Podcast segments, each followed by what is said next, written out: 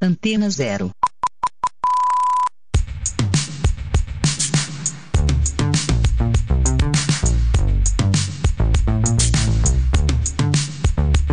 A Antena Zero apresenta Rádio Diversidade.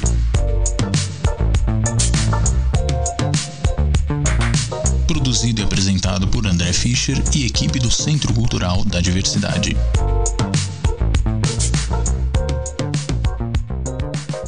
Bem-vindos ao Rádio Diversidade, o programa semanal do Centro Cultural da Diversidade, aqui na Antena Zero, com informações sobre a produção cultural LGBTQIA.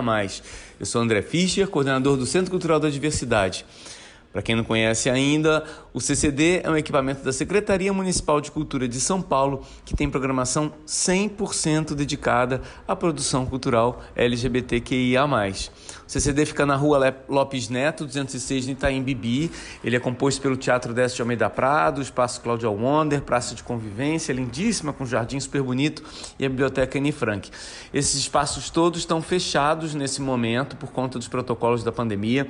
A gente espera voltar tão logo a situação melhore. Mas enquanto isso, as nossas redes sociais estão bombando, dando dicas diárias de leituras, novos artistas, músicos, espetáculos teatrais que estão rolando online e sobre a história da nossa comunidade. Vai lá no CC Diversidade.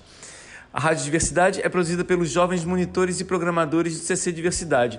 Essa semana a gente está chamando esse programa aqui, o número 10, de troca-troca. A gente propôs uma dança das cadeiras. Cada um de nós aqui da equipe vai falar de uma área diferente da que tem falado nas últimas semanas. Vamos conferir então como é que ficou esse troca-troca. Salve, salve pessoal! Aqui quem fala é Felipe Crisóstomo e no programa de hoje, nesse troca-troca gostoso, eu vou trazer para vocês dicas de teatro. E como a quarentena ainda impera sobre nós, eu farei indicações de peças online, permitindo que você assista daí, do aconchego da sua casa. E a nossa primeira indicação de hoje é de um dos grupos mais conhecidos da Praça Roosevelt de São Paulo. Eu estou falando dos Sátiros, que voltou com uma peça de 2017 e, mesmo sendo uma peça que estreou há quatro anos atrás de forma presencial, ela ainda continua atual e futurística ao mesmo tempo.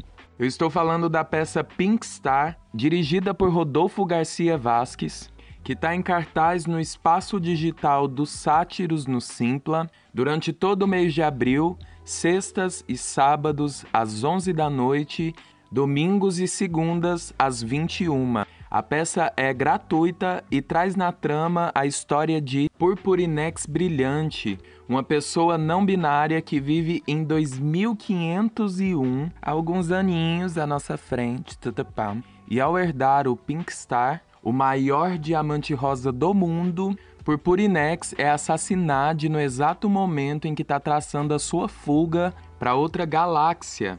E durante a peça a gente vai tentar descobrir como esse assassinato aconteceu. A peça é baseada no livro Teoria Queer e foi escrita por Ivan Cabral e também pelo diretor Rodolfo Garcia Vasques.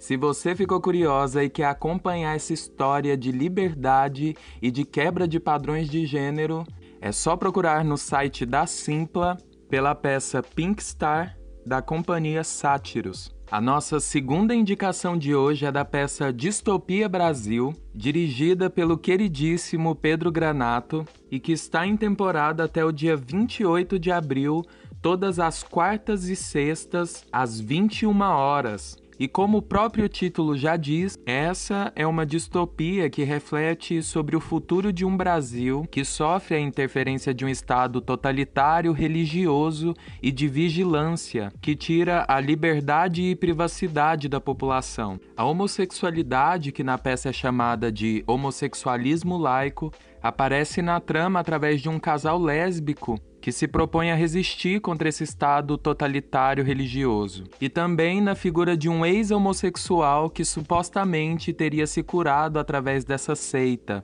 A peça, que foi levantada através de criação coletiva pelo Núcleo de Pesquisa do Teatro Pequeno Ato, teve como inspiração várias outras distopias, como a série The Handmaid's Tale, Black Mirror, a peça 1984 de George Orwell, dentre outros clássicos distópicos que ajudaram a alimentar a criação dessa peça jovem, política e com estética muito bonita. Então, se você não quer perder a versão online e gratuita da peça Distopia Brasil, todas as quartas e sextas às 21 horas a peça estará em cartaz na página do Facebook do Teatro Pequeno Ato. E agora, para encerrar as nossas dicas de teatro, eu convido o querido Rodrigo Alfer para falar com vocês sobre a peça O Príncipe Desencantado, que, em parceria com o Centro Cultural da Diversidade, só está aguardando o retorno das atividades presenciais no espaço para poder gravar e exibir a versão online desse espetáculo. O meu nome é Felipe Crisóstomo e por hoje eu vou ficando por aqui. Tchau, tchau, galerinha. Olá, eu sou Rodrigo Alfer, eu sou diretor, produtor, autor e hoje vamos falar um pouquinho do musical que eu escrevi chamado O Príncipe Desencantado.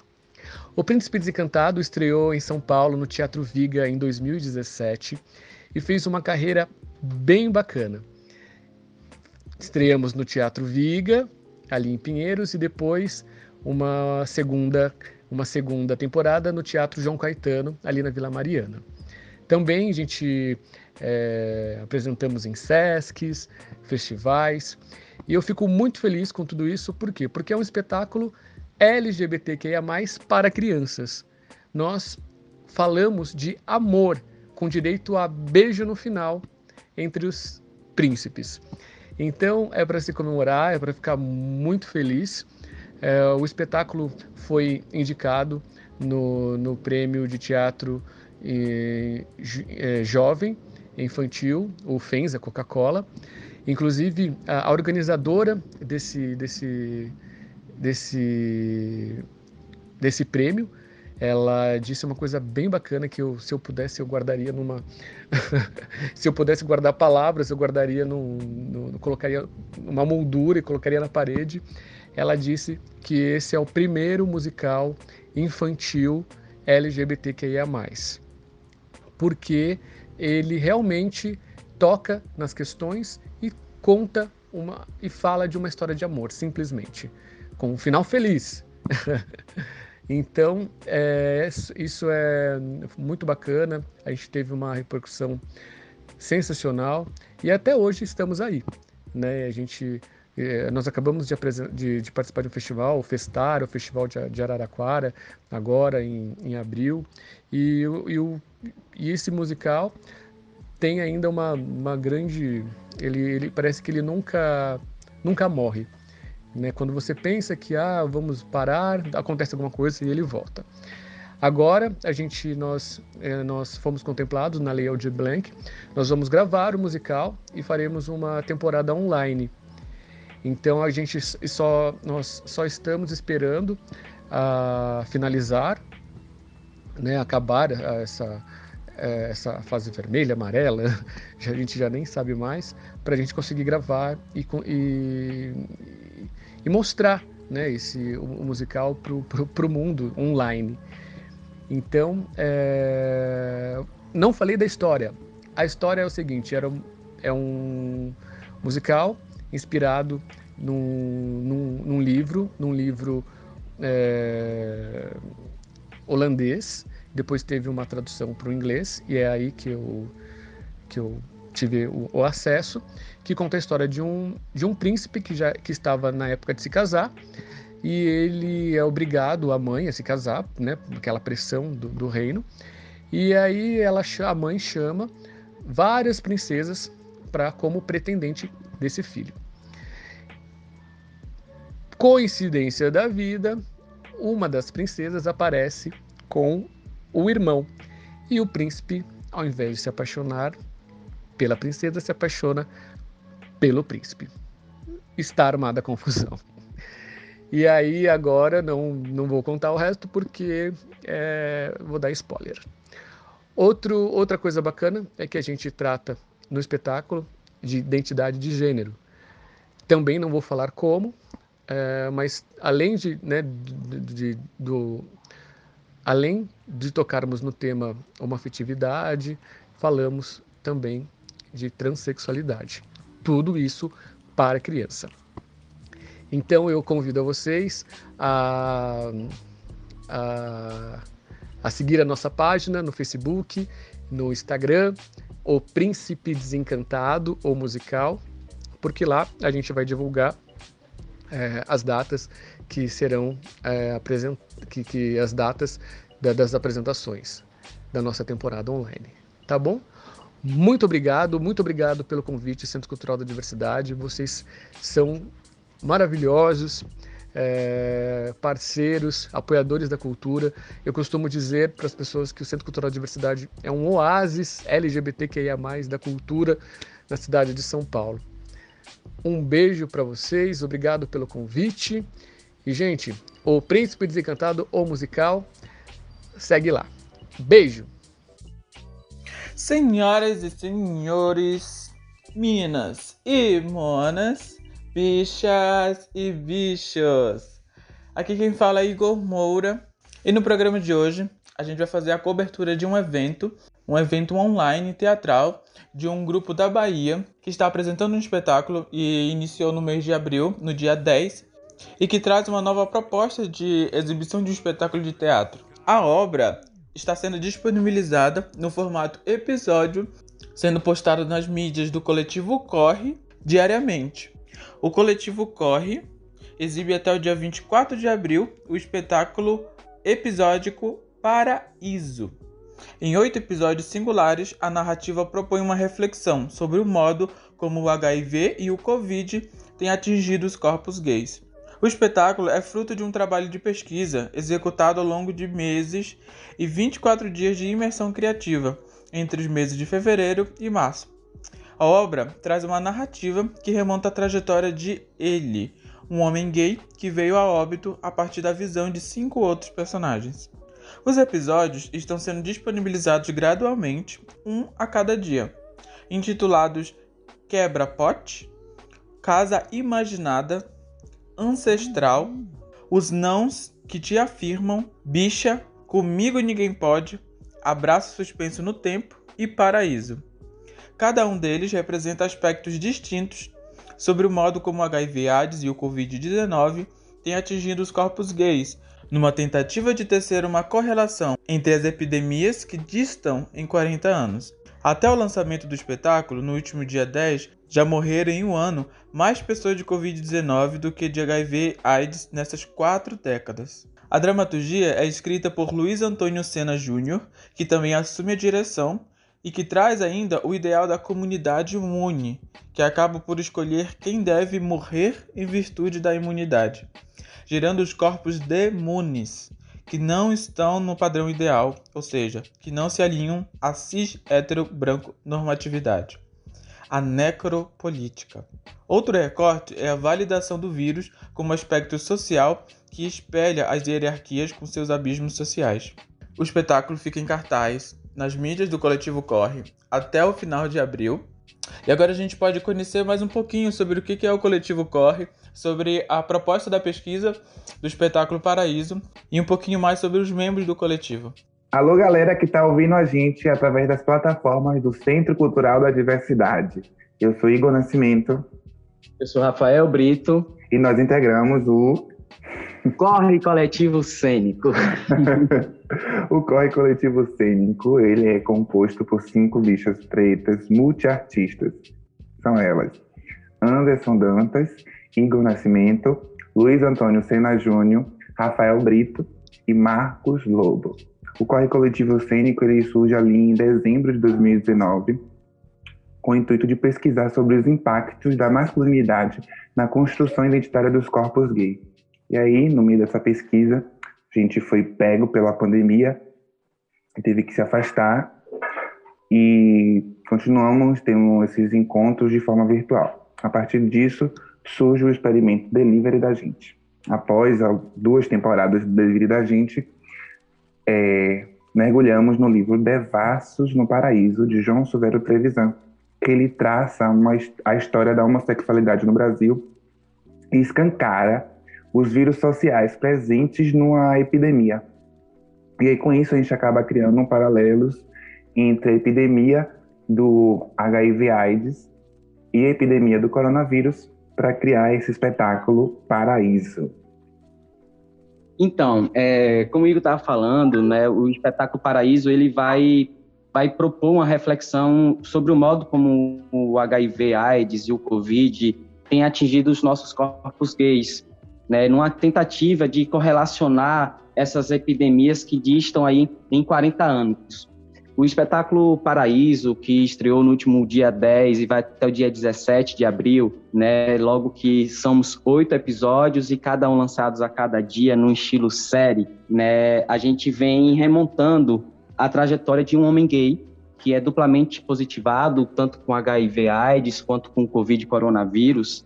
E nós temos cinco personagens que são atravessadas por esta personagem que vem a óbito.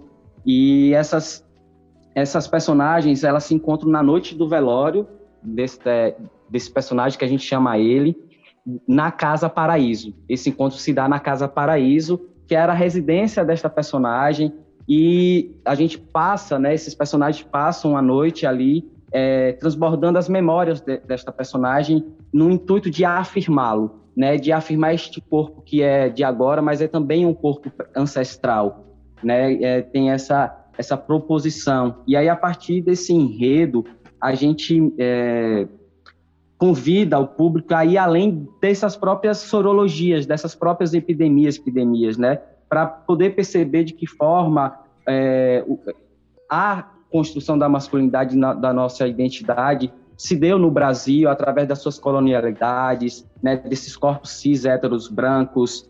É, a gente vai falar um pouquinho sobre essa ideia de que forma é, o HIV foi, colocou os corpos gays como corpos é, como corpos é, propensos a positivarem, né? A ideia do, da, da peste gay, que atravessou o câncer gay, a gente vai falar um pouquinho sobre os isolamentos sociais que nós, corpos gays, passamos pela vida e de que forma o HIV também é, veio colocar né, essa, esse isolamento de forma mais, mais forte, provocando uma solidão dos nossos corpos.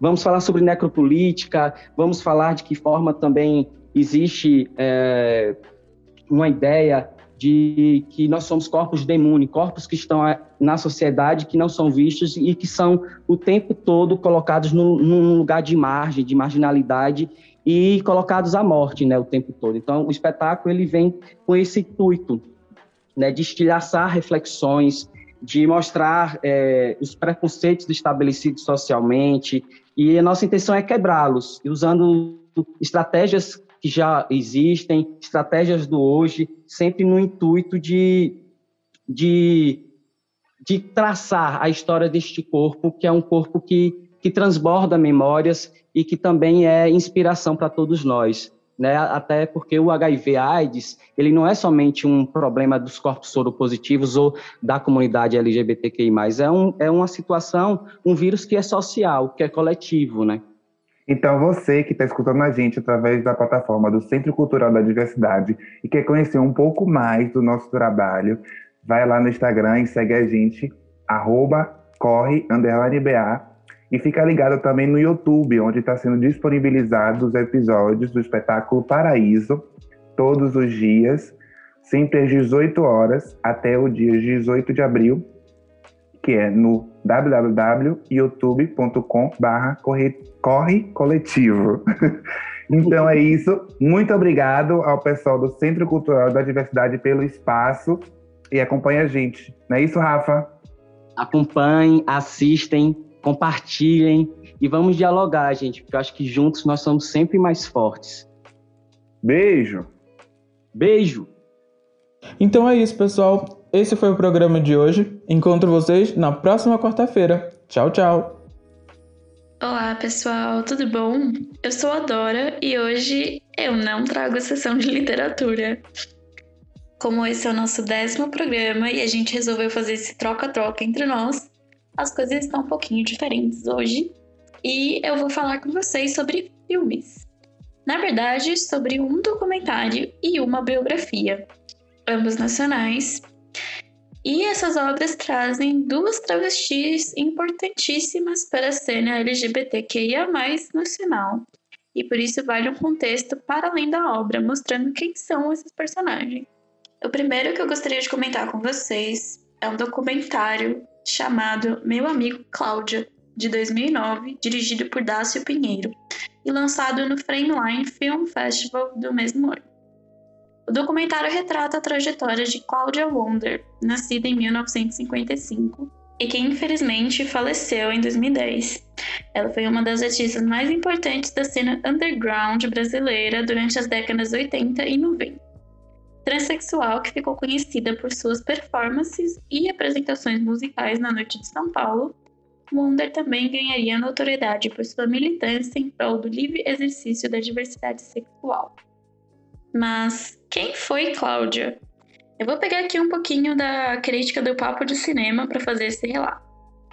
Cláudia nasceu Marco Antônio Abrão e foi abandonada por sua mãe ainda quando pequeno e acabou sendo criado em um ambiente rígido e religioso imposto por outros familiares. E é um pouco dessa maneira que se inicia o documentário. Dácio, diretor da obra, dá voz para Cláudia e relata essas e muitas outras histórias. É entregue um documentário que acontece como uma conversa íntima de amigos, através da colagem de depoimentos de diversos atores, músicos e amigos de Wonder. Porém, o que o filme traz vai muito além é de certa forma um resgate das contribuições e da importância em muitos níveis de Cláudia, que incluem o cinema, através do retrato dos homossexuais e transexuais na tela, e ainda o ativismo e conscientização da causa GLBT que a Cláudia sempre promoveu. Iniciada em casas noturnas na boca de lixo, Wonder foi mais que um travesti que dublava canções. Ela compunha e conceituava suas apresentações, também acabou atuando em diversas produções da porno chanchada, integrou bandas punks e participou de peças teatrais.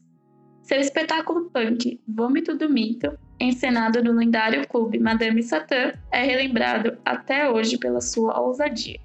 Wonder foi a primeira travesti a estrelar um filme da porno chanchada com sexo explícito em O Sexo dos Anormais, de 1984, por Alfredo Sterman e ganhou um papel importante em Eu Te Amo, em 1980, de Arnaldo Jabor, em um monólogo sobre até onde um travesti que se prostitui e é marginalizado pela sociedade pode chegar.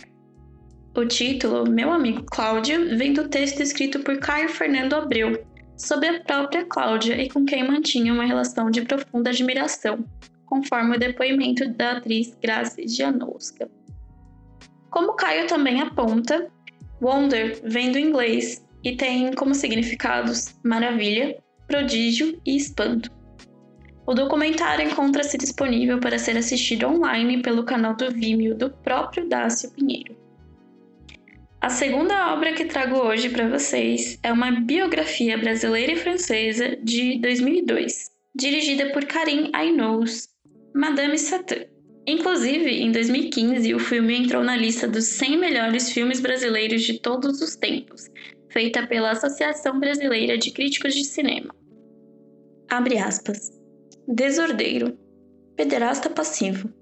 Usa suas sobrancelhas raspadas e adota atitudes femininas, alterando até a própria voz. Não tem religião alguma. Fuma, joga e é dado ao vício da embriaguez.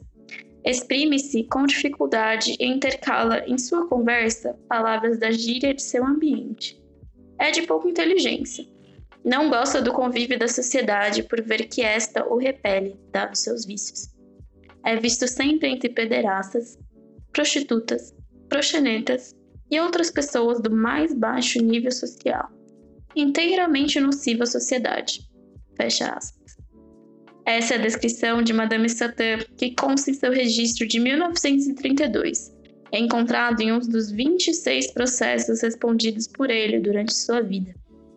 É também com essa descrição que se inicia a sua cinebiografia, estrelada por Lázaro Ramos, que vive na pele os truques daquele que foi o mais temido malandro da Lapa. Quando a palavra vinha embutida de significados como esperto, bom de briga mulherengo, vida fácil. João Francisco dos Santos, malandro, artista, presidiário, pai adotivo de sete filhos, negro, pobre, homossexual, ficou mais conhecido por ser Madame Satã e frequentador do bairro Boêmio da Lapa, no Rio de Janeiro. O filme concorreu a sete prêmios e ganhou cinco. Entre as categorias que venceu estão Melhor Ator, Melhor Atriz, Melhor Diretor, Melhor Direção de Arte e, inclusive, de Melhor Filme pelo Chicago International Film Festival nos Estados Unidos. João, filho de descendente de escravos, foi trocado por uma égua aos sete anos de idade. Sua mãe, recém-viúva, precisava alimentar seus outros 17 filhos. Ele, então, se viu desolado ao não terem cumprido a promessa de estudos que seu comprador fez à sua família, e então decidiu fugir para o Rio de Janeiro. Mas lá acaba se vendo em uma situação de escravidão e se vê obrigado a fugir novamente. Preto e pobre, aos 23 anos, João era conhecido como caranguejo, por seu infalível soco de esquerda e por frequentar a Praia das Virtudes, onde ia nadar e conseguir o condicionamento físico que lhe permitia fugir da perseguição incansável da polícia. João habitou o Rio numa época pré-Stonewall, pré-HIV, antes do Brasil desenvolver seu movimento gay e posteriormente LGBTQIA. Foi chamado de boneca, bicha e travesti, mas já havia criado a coragem para se apropriar dos termos e impô-los com orgulho, defendendo tanto a si mesmo quanto a quem quer que precisasse. Como narra Rogério Durst na biografia Madame Satã com o Diabo no Corpo, da editora brasiliense, publicada em 1985, João cuidava para que as putas, as bichas e os moleques da Lapa não sofressem perseguição. Pouca coisa acontecia na região sem seu conhecimento ou sua permissão. Além de malandro, pai, lutador e exímio cozinheiro, Madame Satã foi também a primeira travesti artista do Brasil. Apesar de ter reservado os momentos de feminilidade para o palco, rejeitando fora dele qualquer rótulo que atestasse contra sua fama de macho, se apresentava rebolando com uma saia vermelha em teatros da Praça Tiradentes, interpretando um número que ficou clássico em seu repertório com a música Mulher de Berceira. Muito da Madame Satã se manteve vivo por suas entrevistas e bordões, como Enquanto eu viver, a Lapa viverá, dita em uma entrevista para Opas Queen em 1971. Nessa entrevista, ele também relata sua proximidade com figuras como Noel Rosa e Chico Alves. Infelizmente, Satã faleceu pouco depois, em 1976, em decorrência de um câncer pulmonar. Seu último desejo foi cumprido em seu enterro. Ele gostaria de ir embora com seu chapéu Panamá e duas rosas sobre o caixão. Sua cinebiografia encontra-se disponível para ser assistida no Vivo Play. E por hoje é isso, pessoal. Eu espero que essas duas figuras incríveis inspirem vocês a serem quem vocês são sem medo algum. Lembrando que as dicas de hoje foram o documentário Meu Amigo Cláudia, de Dácio Pinheiro, e Madame Satã, dirigido por Karim Ainous. Eu encontro vocês semana que vem, mas fiquem por aqui que as surpresas do Troca-Troca continuam Olá, eu sou André Fischer, coordenador do Centro Cultural da Diversidade. Hoje a gente está fazendo um programa especial de troca-troca, ao invés de cinema, eu vou falar de música. E para homenagear o público da Antena Zero, o tema de hoje vai ser roqueiros e roqueiras LGBT. Mas nada de pop rock, vai ser punk rock, heavy metal e black rock. A gente vai só falar de pessoas que estão na ativa agora, mas antes eu vou fazer uma saudação para o Fred Mercury, Lou Reed, Renato Russo, Cazuza e Cassia Eller, que abriram caminhos para muita gente e muitas pessoas LGBT no rock. Mas vamos lá que eu vou destacar cinco vozes LGBT do rock and roll.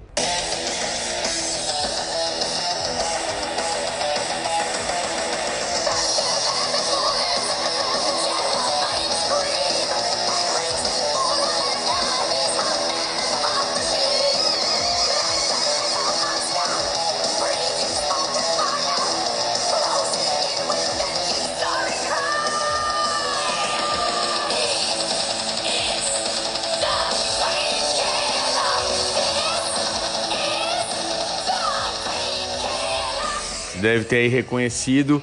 É, a gente começa com o Judas Priest, na verdade o vocalista Judas Priest, o Rob Halford, foi um dos primeiros da cena do rock and roll a assumir a homossexualidade. O cara entrou no Judas Priest em 73, em 98 ele se assumiu gay para o mundo todo, uma entrevista para MTV News. Além do Judas Priest, ele também é vocalista das bandas Halford, dele, né? To Who e Fight. E ainda foi vocalista em três shows do Black Sabbath. Ele é considerado por muita gente um dos melhores vocalistas do rock e de metal. Poderoso, o Rob também tem seu próprio selo, o Metal Gold Entertainment.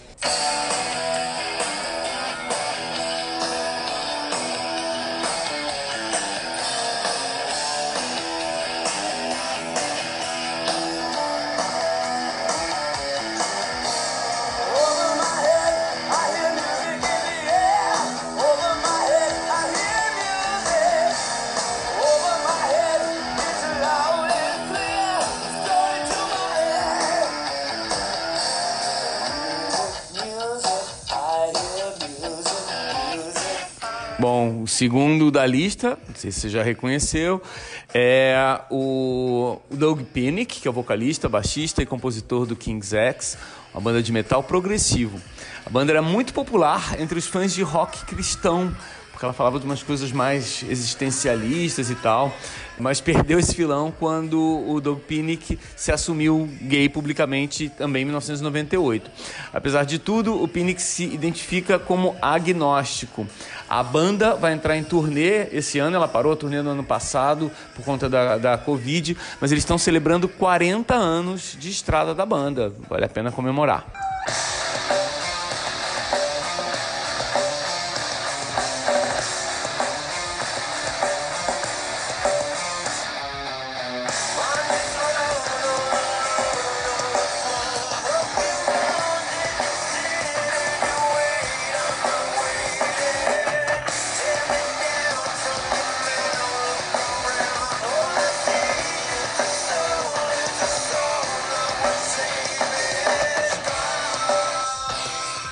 Reconheceu essa voz aí? Ela é da Mina Caputo, vocalista e fundadora da banda de heavy metal Life of Agony. Ela, em 1989, ela assumiu publicamente como uma mulher trans. Perdão, a banda de 89, ela assumiu uma mulher trans em 2011. A banda já se separou e voltou um monte de vezes, mas está super nativa desde 2014. Em 2019, eles lançaram The Sounds of Scars. A gente está justamente ouvindo aí no fundo Scars, é, que é desse álbum, que também virou um, um, documentário que se chama The Sounds of Scars e que vai ser lançado esse ano. Então fica ligado para conhecer um pouco mais da história da, da Life of Agony é, e da Mina Caputo.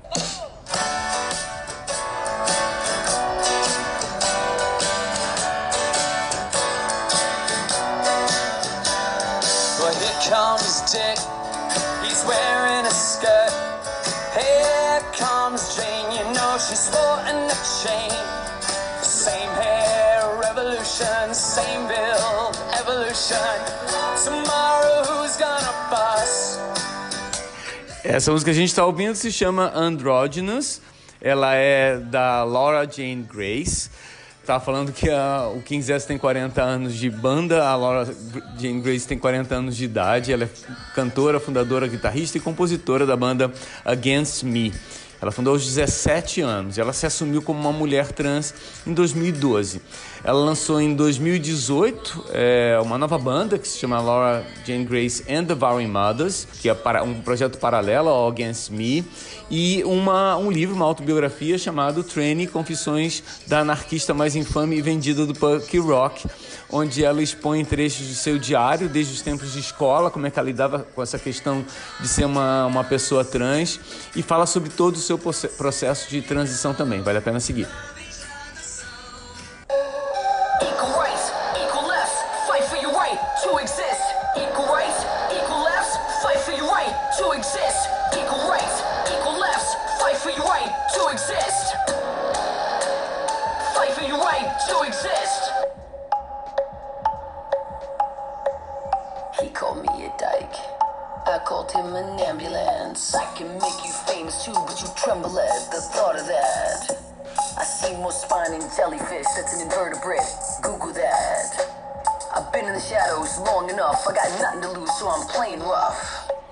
E a gente vai terminar a lista, a quinta pessoa dessa lista é a Otep Chamaya.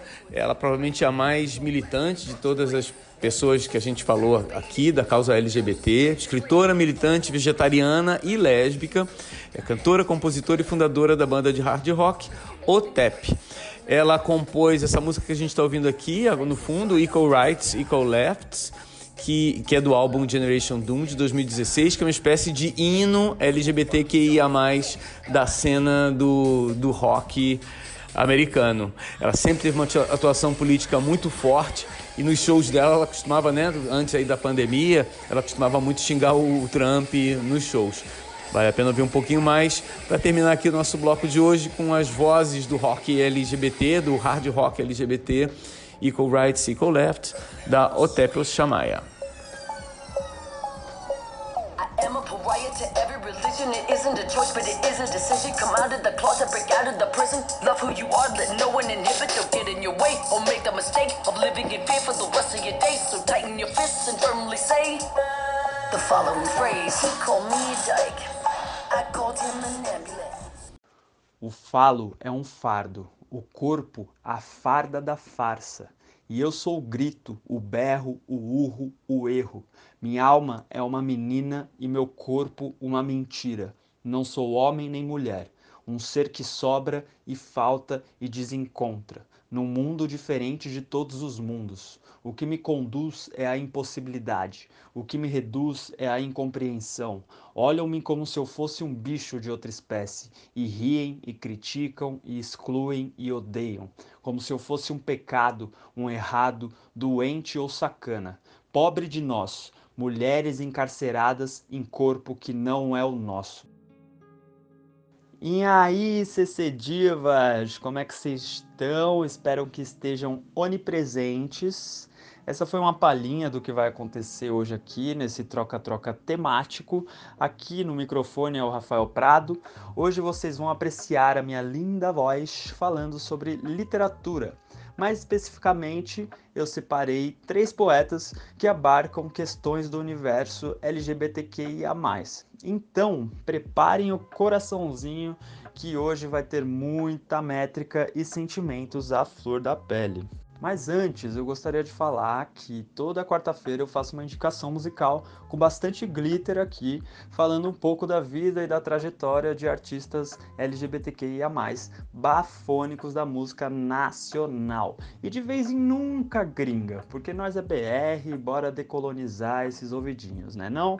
Aliás, não esqueça de seguir a gente no Insta, ccdiversidade, para acompanhar todo o conteúdo que rola no nosso espaço. Espetáculos, residências artísticas, indicações, lives com artistas e muita, mas muita cultura rainbow para você. Anfã, bora embora para as dicas poéticas da semana? O poema que li no começo chama-se Poema Gay. Ele é da poeta Glória Horta. Ela não é homossexual, mas tem uma irmã lésbica que conviveu a vida toda, o que a fez escrever esse poema ainda jovem. Hoje ela tem quase 70 anos e sua trajetória de escrita é mais direcionada para a libertação feminina. Ela é escritora, fotógrafa, formada em jornalismo e mestre em antropologia de arte pela Universidade Federal do Rio de Janeiro. Organizou e protagonizou diversos eventos de poesia no Rio e em outros estados, recitou seus poemas em bares, universidades, estações de metrô e no Poesia na Praia, que acontecia todos os domingos no Posto 9 em Ipanema. Glória não sai de si e inclui todas as mulheres do mundo. Vale muito a pena ler a as poesias dela.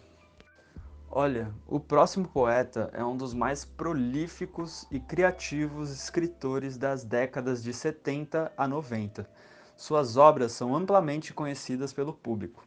Eu vou primeiro ler a poesia e depois eu falo do autor, fechou? Atrás da janela vejo passar os homens que nunca serão meus. Todas as tardes, cuidadosamente escondido entre as cortinas, vejo passar e passar os homens da cidade, com camisas abertas, sobre os pelos suados, onde de vez em quando se embaraçam medalhinhas, de São Cristóvão ou Santa Teresinha. Amém. Virgem, vadia, cadela, puta velha cansada, dessas que já provaram todos os prazeres, por todas as bocas, por todas as camas. Agora mastigo o mofo, a poeira, a naftalina, dos brocados, traças, veludos esgarçados, resto de um tempo sem tanta fome. Amém. Essa poesia chama-se Obsceno e é de Caio Fernando Abreu. Além de poesia, ele escreveu contos, peças teatrais, artigos e resenhas para revistas e jornais, assim como romances para crianças e adultos.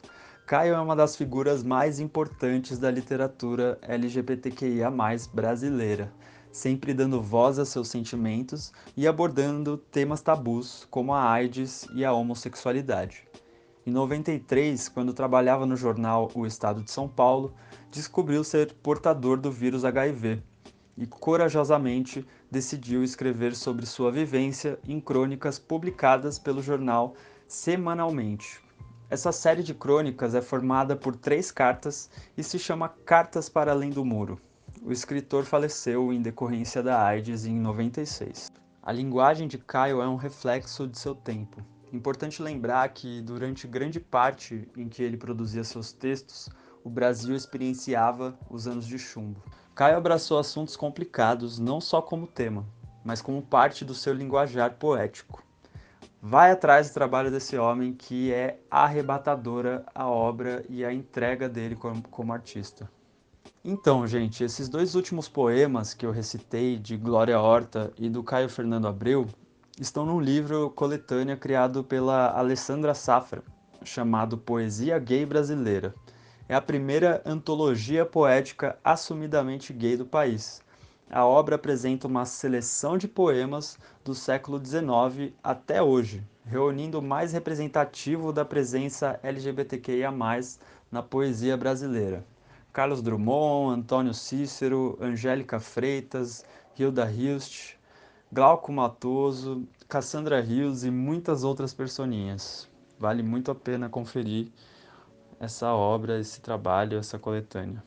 Bom, a próxima poetisa é de uma presença performática fora do comum. Por isso eu vou colocar o áudio dela mesma, visceralmente recitando.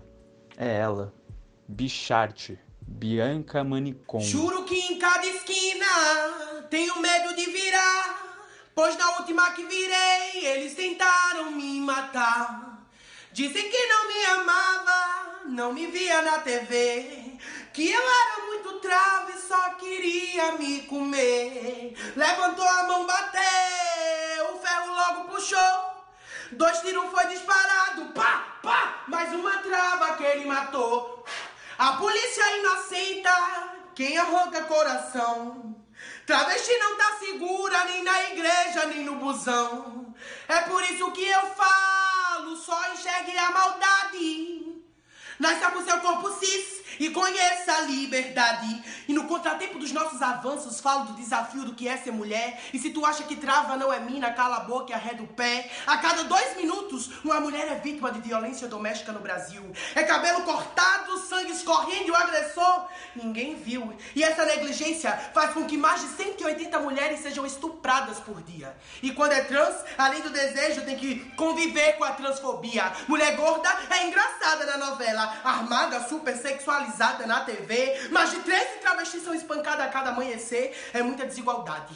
Então pega teus privilégios e some, me responde, porque o salário da mulher só corresponde a 86,9% do salário do homem, e vocês dizendo que é tudo textão, a nossa luta é de visibilidade e liberdade para que a gente pare de morrer com 22 anos eu não vou estar dentro de um caixão. Não, nos meus livros de história só tem heroína, e que se for dos heróis, o maior medo do macho é a mulher que se reconstrói. O patriarcado grita quando vê uma mulher com doutorado. O machismo e o machista morre porque sabe que tem que ficar calado. Eles são totalmente sem critério. E eu só aquieto meu facho quando mulher no Brasil for levada a sério. Que viva a todas as mulheres pretas, gordas e trans. E eu vou logo te avisar que por aqui não vai parar. A gente tá chegando com os dois pés na porta pra casa grande estourar.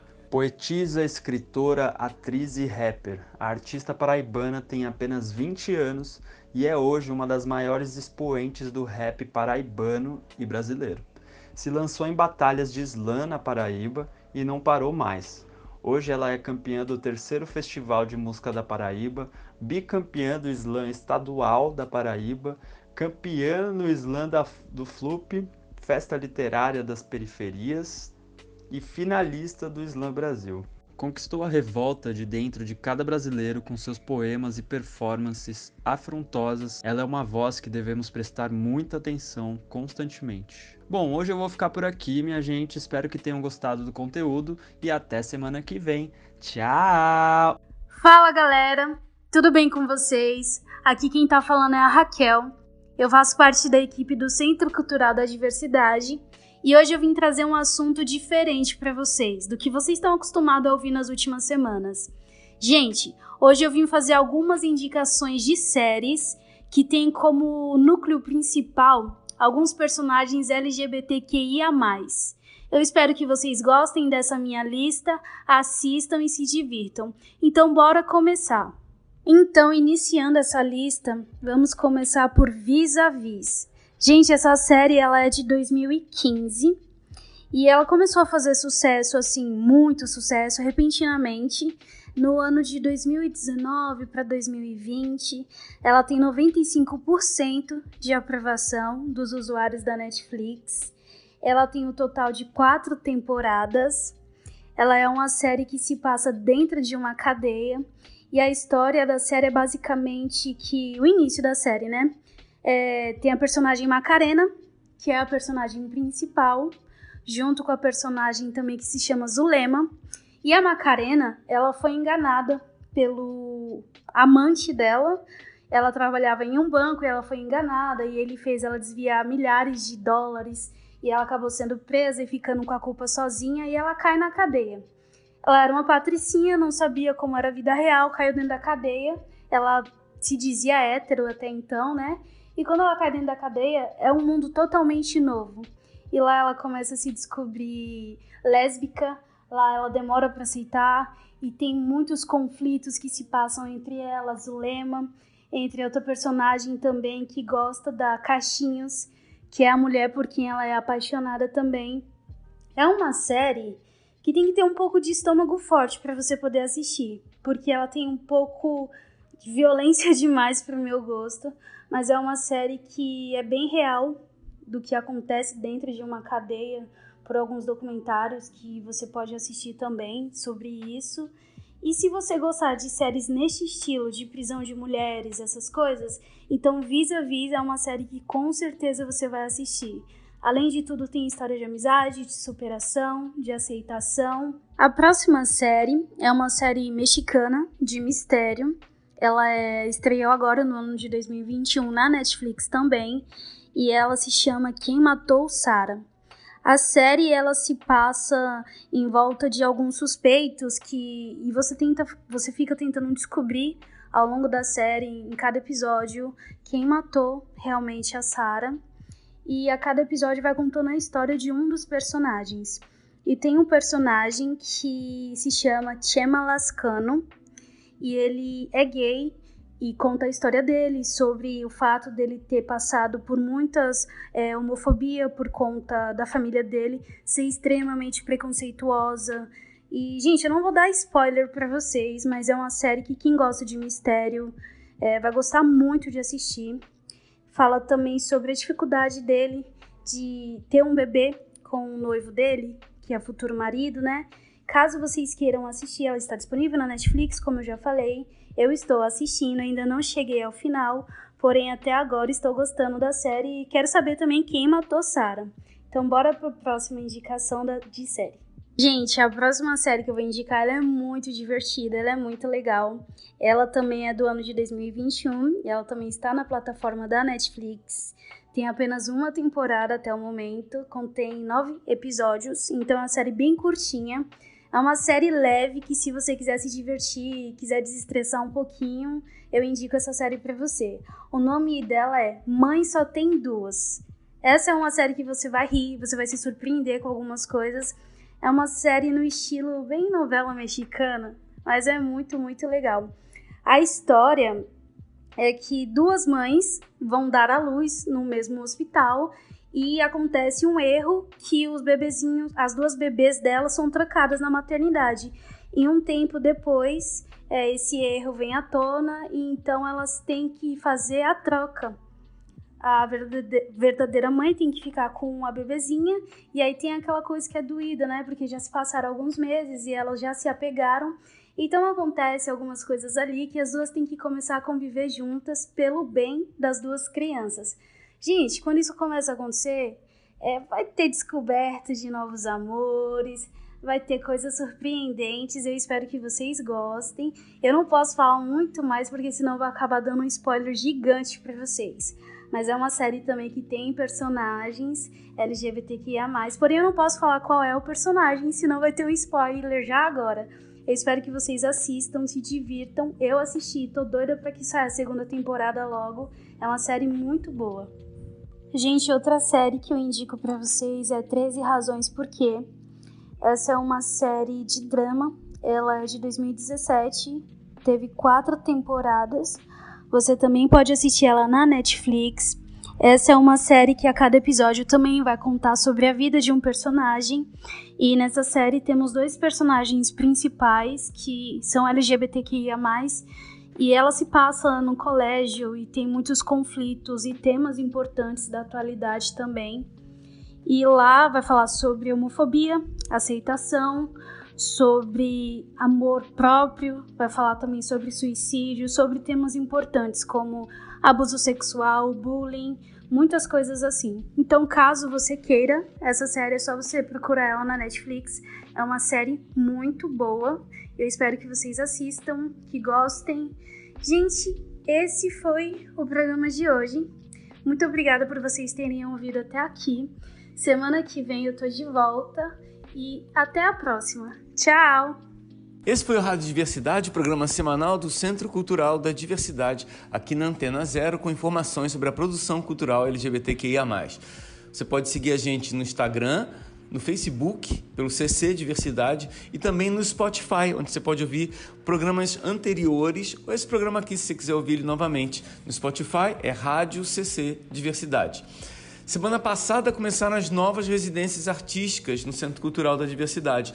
Dá uma olhada lá no nosso Instagram que você vai ver alguns vídeos contando como é que são esses projetos tão bacanas que mostram trabalhos de novos grupos e coletivos que estão trabalhando a questão do teatro digital. Todos eles, obviamente, de temática LGBTQIA.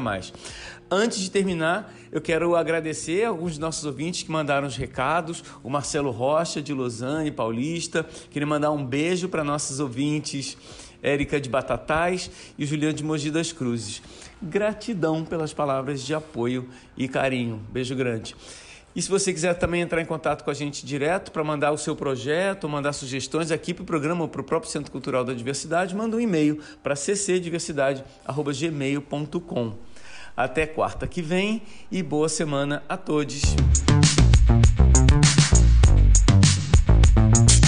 Você ouviu Rádio Diversidade, produzido e apresentado por André Fischer e equipe do Centro Cultural da Diversidade.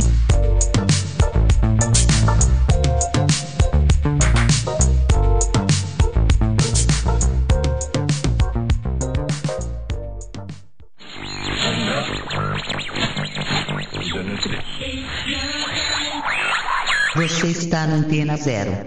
Antena Zero. A rádio que não toca só o que você quer ouvir, mas o que você precisa escutar.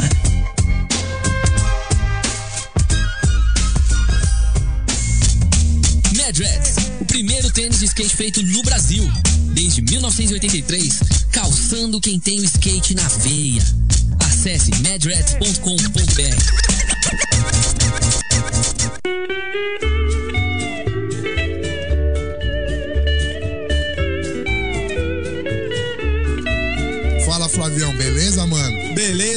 tem feito? Nada. Nada wear, bonés e camisetas. Se você não quer nada igual, acesse www.nadaware.com.br.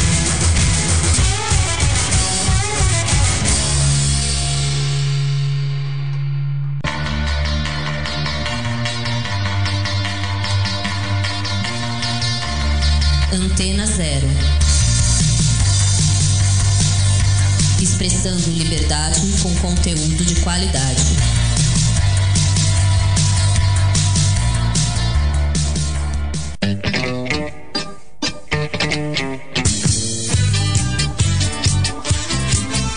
Ô minha neta, onde você vai com essas roupas doidas? No meu tempo a gente não usava essas coisas. Ah, vô, você nem tá ligado. Eu tô vestida com as roupas da Moicana. Boné, camisetas e moletons, tudo com a temática da verde que a gente gosta. Moicana Cultura Alternativa, contra a cultura sob efeito de canabinoides. Acesse moicana.com.br e sinta esse efeito. Galera, 4h20, vamos aí? Demorou, hein? Cara, que bang da hora! E esse de chavador aí, mano? Que louco! Comprei na Bongada Red Shop.